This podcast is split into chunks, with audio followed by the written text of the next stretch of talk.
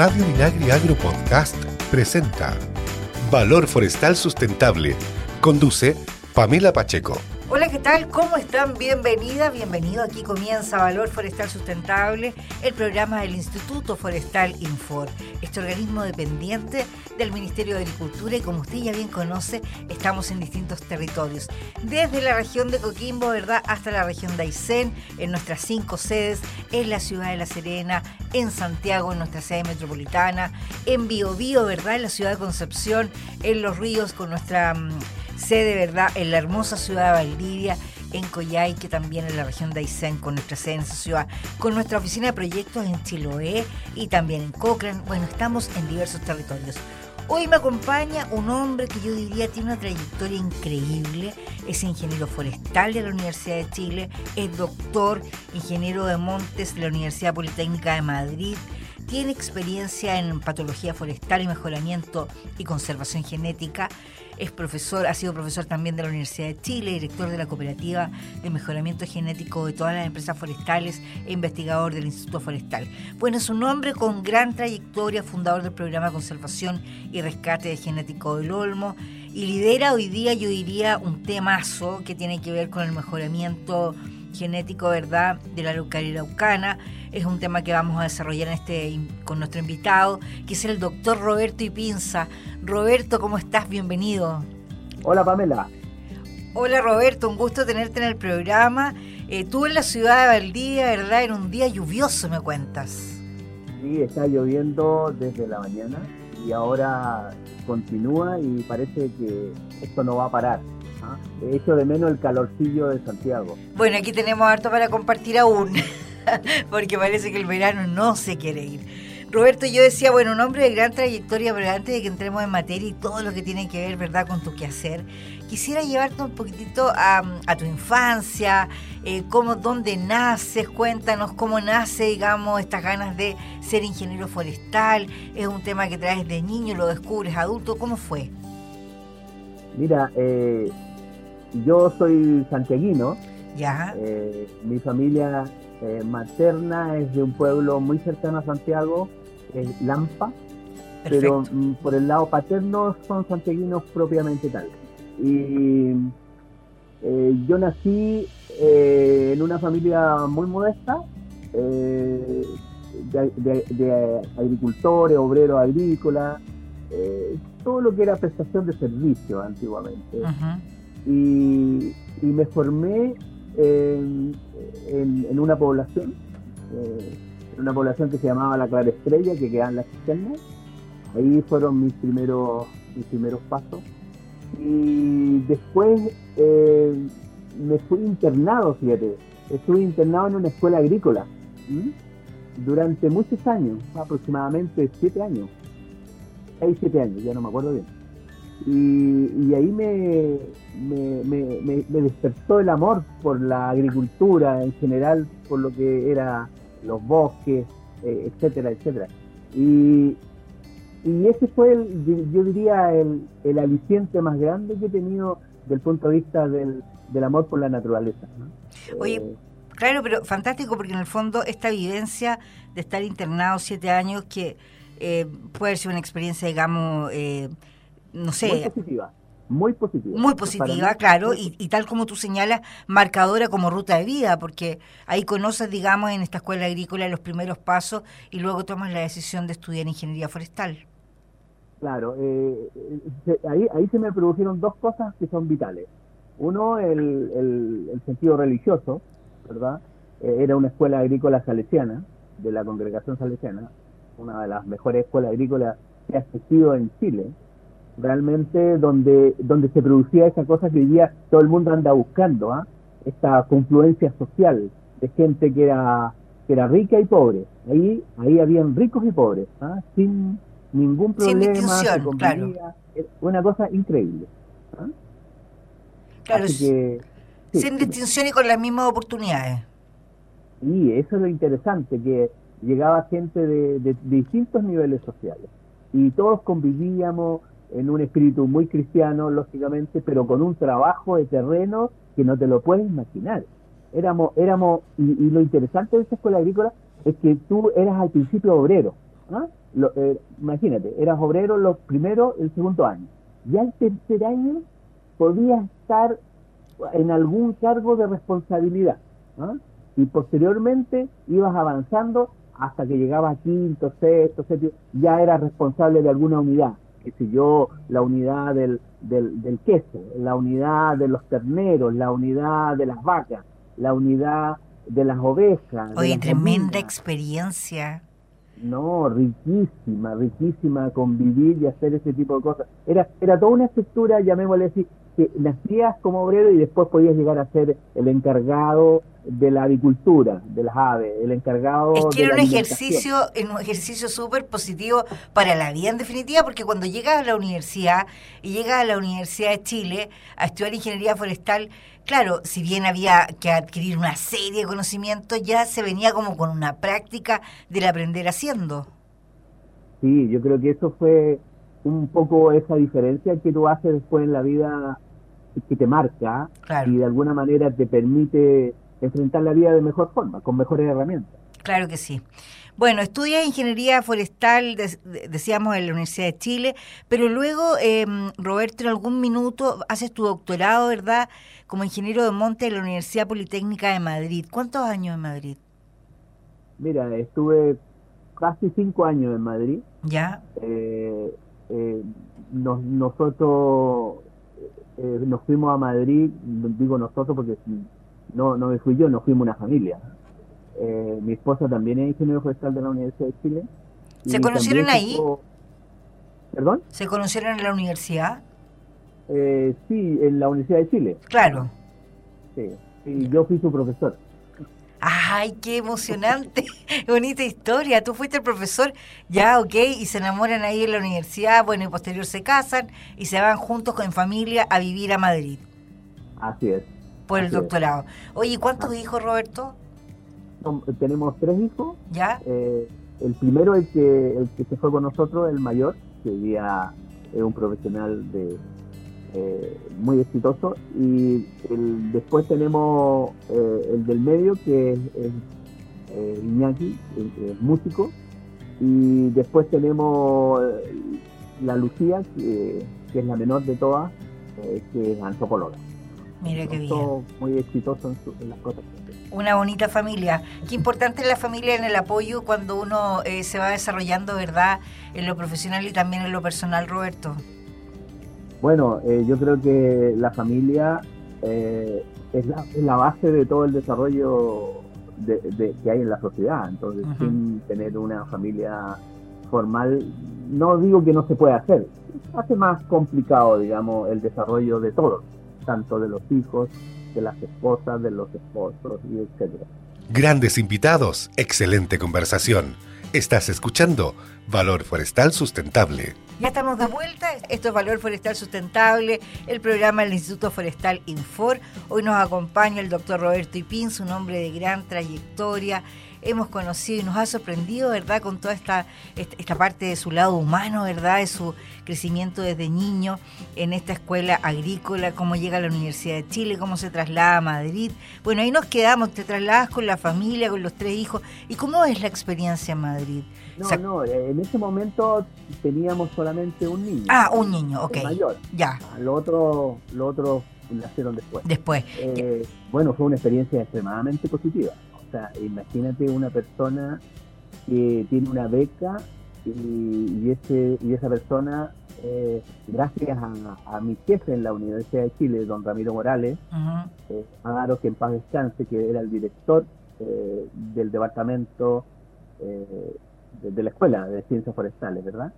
Y él me hace un contacto en España y yo eh, me contrató el Estado español. Entonces yo era tenía una beca, tenía permiso por la Universidad de Chile, tenía una beca por el Instituto de Cooperación Iberoamericana y además el Estado español me contrató porque yo ellos querían que yo hiciera el programa de mejoramiento genético para controlar una enfermedad muy importante que había en España que se llamaba la grafiosis del olmo. Entonces, esa, esa, yo inicié el programa eh, a través de las actividades que yo hacía, porque yo hacía trabajaba, como te decía, y hacía mis cursos de doctorado. Pero en lo que trabajaba era lo mismo al curso de doctorado. Entonces era toda una cosa que, que ayudaba, que, que fomentaba a que se obtuviese el objetivo del programa en la cual yo estaba inserto, que era el programa de mejoramiento genético para controlar esta enfermedad que le daba los olmos. Era enriquecer aún más, digamos, el doctorado y, el trabajo que estaba ejecutando. Claro, y trabajamos con mucha gente, muchos ingenieros de monte. O sea, trabajamos, eh, yo creo que si uno hace una, en esa época, en la época que yo estaba aquí, eh, debemos trabajado con unos 12, día 12 ingenieros de monte, algunos eh, por titularse, otros ya titulados y otros ya en, las autonomías eh, de, España. Porque este programa era era eh, era supranacional, o sea, no, no solamente involucraba las autonomías, sino que era, era un programa español en el Cuéntame un poco, ¿y cómo llegas a Infor, Roberto? Yo llegué a Infor gracias a una gran persona que se llama Guillermo Julio. Guillermo, cuando yo regresé de, España, Correcto. Eh, me integré a la Universidad de Chile. Yo fui profesor de la Universidad de Chile, como tú sabes. Eh, era ayudante, profesor asociado. Eh, y Guillermo Julio hicimos una, una muy buena amistad y, y él cuando es nombrado director ejecutivo del Instituto Forestal me pide que lo acompañe. Correcto. A, a ejercer ese, esa, labor. Y me hace cargo del, eh, del área de silvicultura, de la, de la, de la división de silvicultura. ¿ah? Eso fue el año 90. 90, no, sí, 90, no, 90. Así que ese fue Guillermo Julio, el causante, es un gran profesional, Guillermo, lo quiero mucho, igual que igual que Ramiro, y te decía que en paz descanse, son gente excepcional. ¿Y algún minuto eh, te vas de Infor? ¿Vuelves? ¿Cómo, ¿Cómo es la historia? Sí, lo que pasa es que, como todas las cosas en la vida, son muy dinámicas. ¿Ya? Eh, mi señora trabajaba en la Fundación Chile. Correcto. Y, el proyecto de la Fundación Chile, que es un proyecto de un modelo de simulación, se traslada a Valdivia. Y al trasladarse a Valdivia era, era, era complejo, digamos, porque, como tú sabes, eh, siempre siempre pasa que a, las mujeres les cuesta mucho más conseguir trabajo. A los hombres es más fácil, entre comillas. Pero a las mujeres sí que les cuesta y cuando lo consiguen hay que cuidarlo mucho. Entonces nosotros tomamos la decisión de venir a Valdivia eh, y yo tenía que renunciar a mejor y renunciar al informe. Pero, pero eh, en esa oportunidad por estas casualidades de la vida, yo digo que no es casualidad, todo está, soy un poco religioso en esa, en esa, en esa parte, yo creo que está todo súper designado. Estaba, estaba de presidente de la cooperativa de mejoramiento genético Roberto del Mar, que posteriormente fue diputado de la República, fue el, el, el, creador de la cooperativa de mejoramiento genético, de todas las empresas forestales, y, y estaba también don Claudio Balocchi, que era el, el, que era director en ese momento de la cooperativa, y ellos se entrevistan conmigo y me piden que yo me hiciera cargo de la cooperativa, yo acepté y, y ahí nace mi vida en Valdivia. bueno, ¿y te quedas en Valdivia después? Sí, sí, no, es que siempre uno, a mí no me gustaba Valdivia al principio, debo confesarlo, porque no me gusta mucho la lluvia. Eh, soy más de, de secano, pero, pero empecé a valorar la calidad de vida de Valdivia. Que, que, que tú ibas al colegio, no, no había ahora hay atascos, pero en la época que nosotros llegamos no había atascos, las casas eran grandes, eh, había una serie de ventajas desde el punto de vista familiar, trabajo y familia muy ligados y por eso de alguna manera eh, decidimos eh, quedarnos en Valdivia. ¿Y posterior a eso vuelves a Infor? Claro, ahí también se presentó siempre como, como yo, yo después de la cooperativa eh, me dediqué a ser consultor internacional. ¿Ya? Que sigo siéndolo, entre comillas. Pero ahí fue muy intenso, muy intenso, porque viajaba mucho, viajaba a Colombia, eh, viajaba hasta en Argentina, viajaba a Brasil, eh, incluso a Europa, eh, Entonces, pero era muy desgastante. Yo, yo creo que, hay, siempre esas cosas son, entusiasman mucho a la gente, ¿eh? Pero imagínate, yo estuve prácticamente cuatro años y, dando vuelta por el mundo y prácticamente en, el tema familiar que siempre me preocupó, eh, uno se convierte de repente en un padre ausente, especialmente cuando los, chicos están...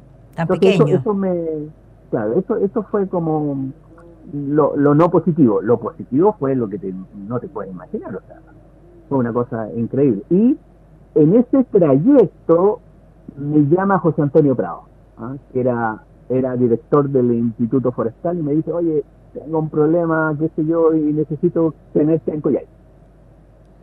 Pues. Y ahí me tuvo. Mm.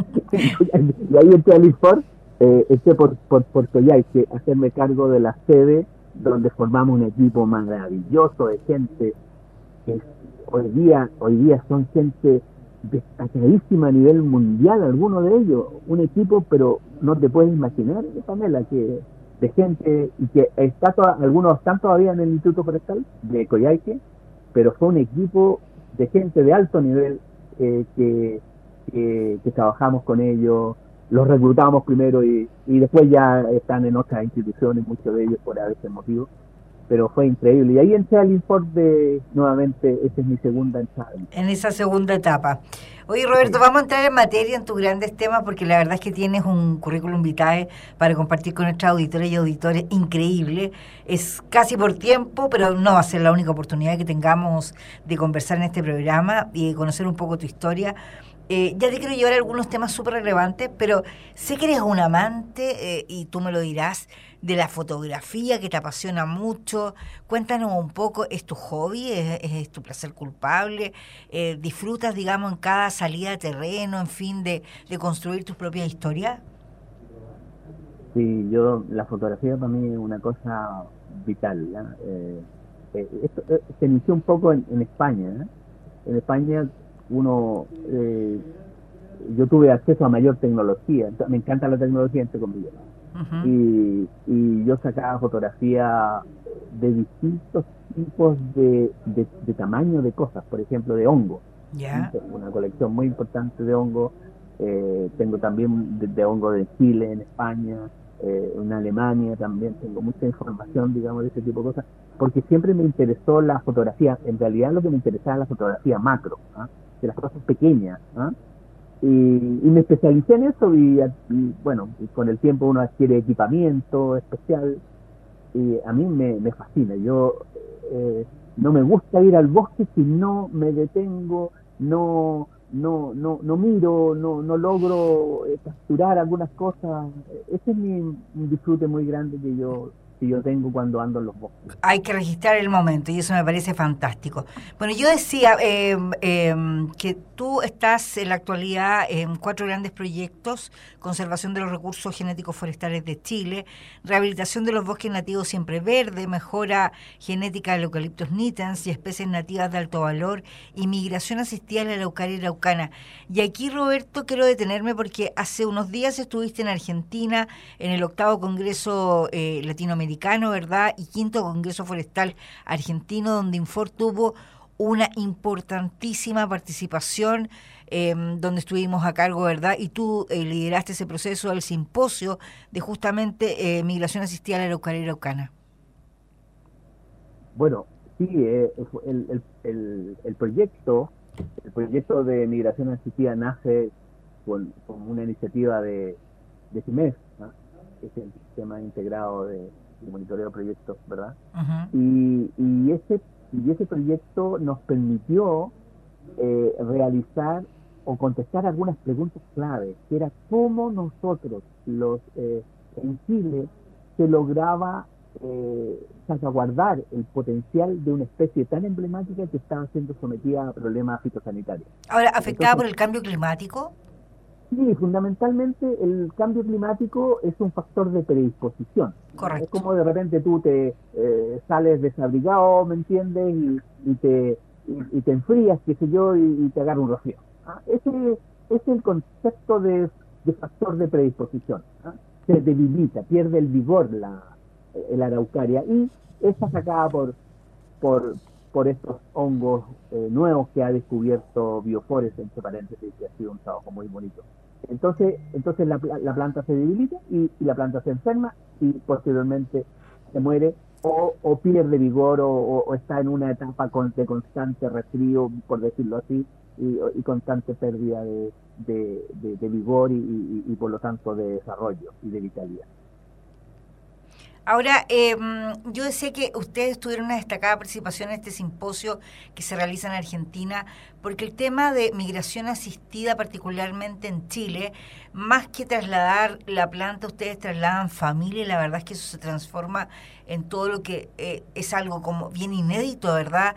Un, un, un, programa que debiera a lo mejor replicarse, Roberto, tú me corriges, en otros lugares del mundo donde la migración asistida aquí sí de verdad ha sido eh, realmente relevante.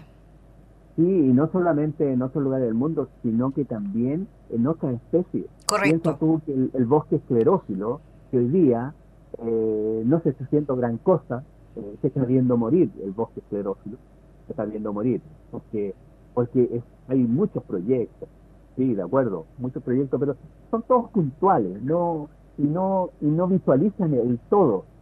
Eh, entonces, para nosotros la migración asistida es un modelo, es un modelo de actuación cuando una especie, por ABC razones, cambio climático, enfermedades, lo que tú quieras, la interacción de eso, eh, está siendo sometida a que, se pierda parte de la población.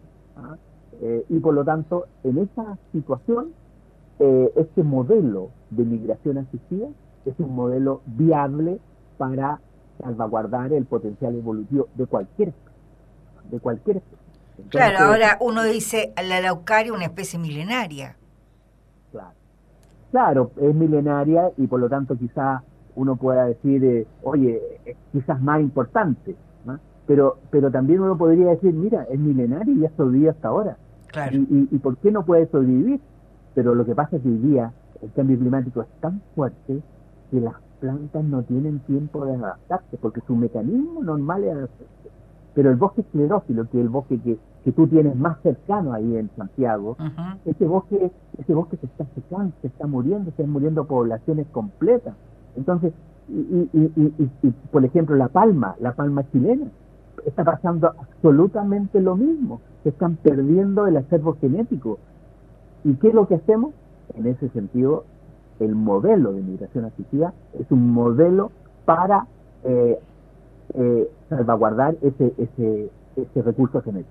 Ahora, justamente lo que tú señalas, Roberto, esto quiere decir que este modelo de migración asistida, quien fuera hecho trabajo con, con Araucaria y Araucana, ¿se va a replicar ahora en otras especies?